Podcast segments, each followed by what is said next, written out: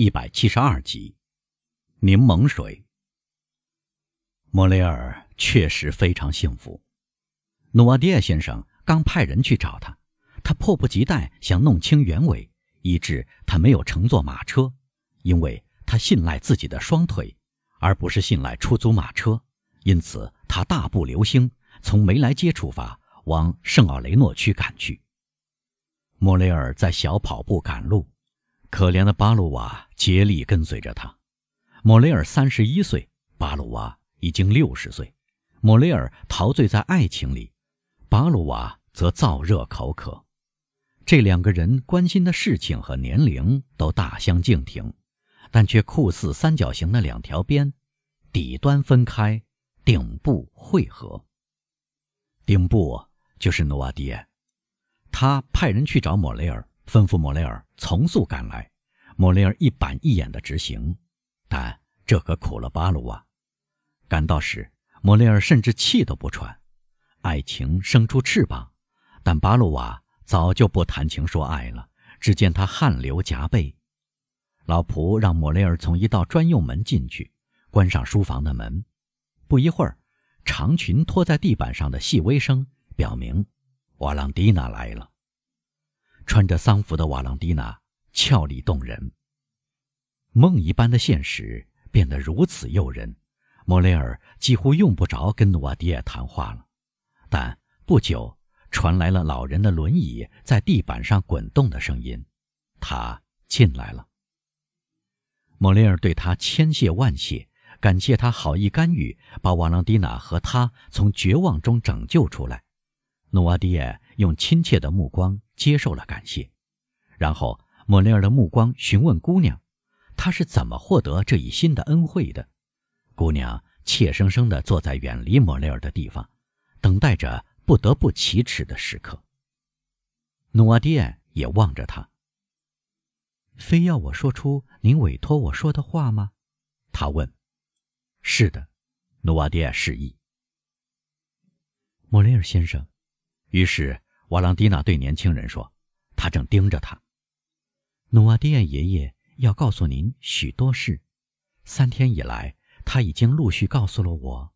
今天他派人去找您，让我复述给您听。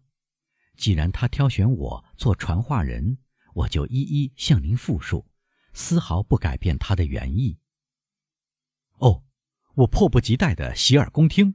年轻人回答：“说吧，小姐，说吧。”瓦朗蒂娜垂下眼睛，莫雷尔看到这是个好预兆。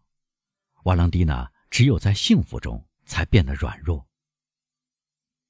爷爷想离开这幢房子，他说：“巴鲁瓦正在为他物色一套合适的公寓。”您呢，小姐？莫雷尔说：“您对努瓦迪亚先生是这样亲近，这样必不可少。”我吗？姑娘回答。我绝不离开我爷爷，他和我之间已经说定了，我的房间靠近他的，要么我会征得德维洛夫先生的同意，同爷爷住在一起，要么我会遭到拒绝。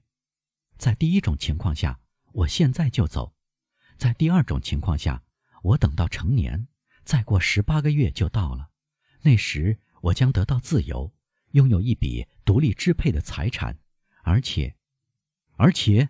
莫雷尔问：“而且得到爷爷的允许以后，我会遵守对您做出的诺言。”瓦朗蒂娜说出最后一句话时，声音非常低。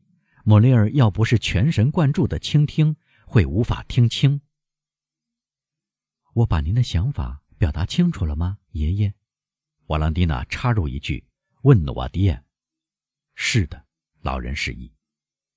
一旦住到爷爷家里。”瓦朗蒂娜又说：“莫雷尔先生就可以到这个可亲可敬的保护人那里来看我。我们的心或许天真无知，或许会任性胡来，但已经结成了纽带。如果这种联系显得合情合理，能够保证我们的交往将来会有幸福。唉，据说被障碍激起热情的心，在风平浪静时会冷却下来。”那时，莫雷尔先生可以向我求婚，我一定等着他。哦，莫雷尔大声说，很想跪在老人面前，就像跪在上帝面前一样，也想跪在瓦朗蒂娜面前，就如同跪在天使面前。哦，我这辈子做了什么好事儿，能得到这么多的幸福呢？在这之前，姑娘用清脆而严肃的嗓音说下去：“我们要遵守礼仪和我父母亲的意愿，只要这意愿不力图分离我们。总之。”我重复这句话，是因为他说尽了一切意思。我们要等待。这句话要人做出牺牲的，先生，莫雷尔说：“我向您发誓，一定去做，不是逆来顺受，而是高高兴兴。”因此，瓦朗蒂娜继续说，他的目光使马克西米利安的心感到非常甜蜜。不要再鲁莽从事，我的朋友。不要损害从今天起自知最终将要纯洁而无愧的姓您的姓的那个女子。莫雷尔将手按在胸口上。努瓦迪埃温柔地望着他们俩。巴鲁瓦待在房间镜里面，别人对他用不着隐瞒什么。他微笑着，一面擦拭着从秃顶上淌下的汗水。哦，天哪！这个善良的巴鲁瓦，他多热啊！瓦朗蒂娜说。“啊，巴鲁瓦说，这是因为我跑了一大段路，小姐。但莫雷尔先生，我应该给他说句公道话，比我跑得快多了。”努瓦迪埃用目光示意有个托盘，上面摆着一只装柠檬水的长颈大肚玻璃瓶和一只杯子。瓶里空缺的部分是半小时前由努瓦迪亚喝掉的。嘿，巴鲁瓦，姑娘说：“喝一点吧，我看到你正盯着这只喝过的玻璃瓶呢。”“是是是。”巴鲁瓦说，“我渴死了，而且我很乐意为您的健康喝上一杯柠檬水。”“喝吧。”瓦朗蒂娜说，“过一会儿回来。”巴鲁瓦。拿走了托盘，到了走廊上，透过他忘了关上的房门，只见他仰起头，喝光了瓦朗蒂娜给他斟满的一杯柠檬水。瓦朗蒂娜和莫雷尔在努瓦迪亚面前互相道别，这时从楼梯里传来铃声，这表示有人来访。瓦朗蒂娜看看挂钟，十二点了。他说：“今天是星期六，爷爷。”不用说，是医生来了。努瓦迪亚示意，恐怕确实是他。他要来这里，莫雷尔先生该走了，是吗，爷爷？是的，老人回答。巴鲁瓦，瓦朗蒂娜叫道：“巴鲁瓦，来呀！”传来老仆回答的声音：“我就来，小姐。”巴鲁瓦会把您领到门口。瓦朗蒂娜对莫雷尔说：“现在。”请您记住一件事，军官先生，这就是我爷爷嘱咐您绝不要冒险做出会损害我们的幸福的举动。我答应等待，莫雷尔说：“我会等待的。”这当，巴鲁瓦进来了。是谁摇铃？瓦朗蒂娜问。是医生的阿弗里尼。巴鲁瓦说，双腿摇摇晃晃。您怎么了，巴鲁瓦？瓦朗蒂娜问。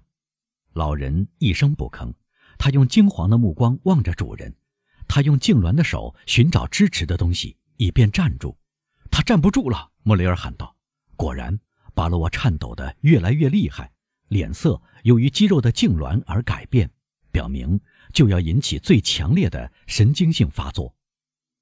努瓦迪亚看到巴鲁瓦这样痉挛颤抖，越发盯住他，眼光里流露出。在他内心激荡的一切清晰可辨、动人哀怜的情感。巴鲁瓦朝主人走近几步。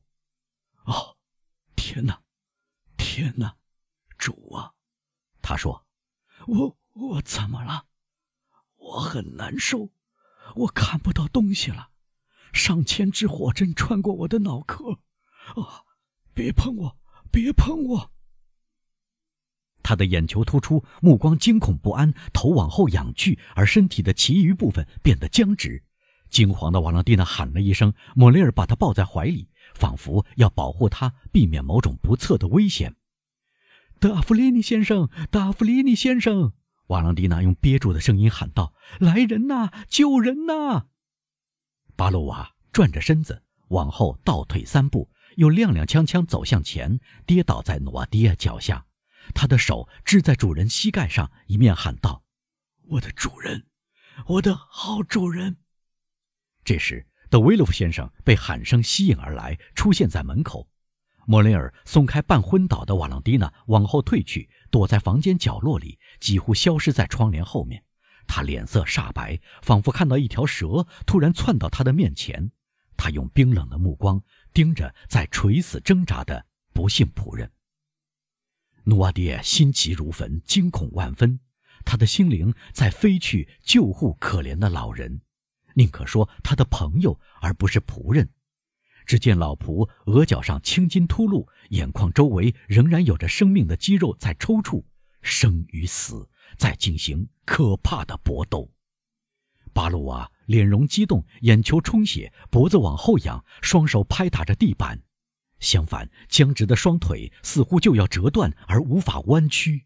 他的嘴角冒出了一点白沫，他痛苦地喘着气。威勒福目瞪口呆。久久地盯着这幅画面，当他一脚迈进房间时，这幅画面就吸引住了他的目光。他没有看到莫雷尔，他默默地看着，只见他的脸变得苍白，头发倒竖。医生，医生！他喊道，冲向门口：“快来，快来！”夫人，夫人！瓦朗蒂娜大声叫他的继母，撞在楼梯的板壁上。快来，快来，把您的嗅盐瓶拿来。怎么了？德维洛夫夫人用克制住的金属般的嗓音问道：“啊，快来，快来！医生在哪里？”维洛夫喊道：“他在哪里？”德维洛夫夫人慢腾腾地下楼，只听到木板在他脚下吱嘎作响。他一只手拿着手帕擦脸，另一只手拿着英国嗅盐瓶。来到门口，他头一眼便是看努瓦迪耶。除了他的脸上在这样的情况下流露出的自然而然的激动以外，看不出他的健康有任何变化。第二眼，他才看到了垂危的仆人，他的脸色骤然变得苍白，他的目光可以说从仆人身上又跳到主人身上。看在上天的份上，夫人，医生在哪里？他进了我们家，这是中风。您看，放血能救他。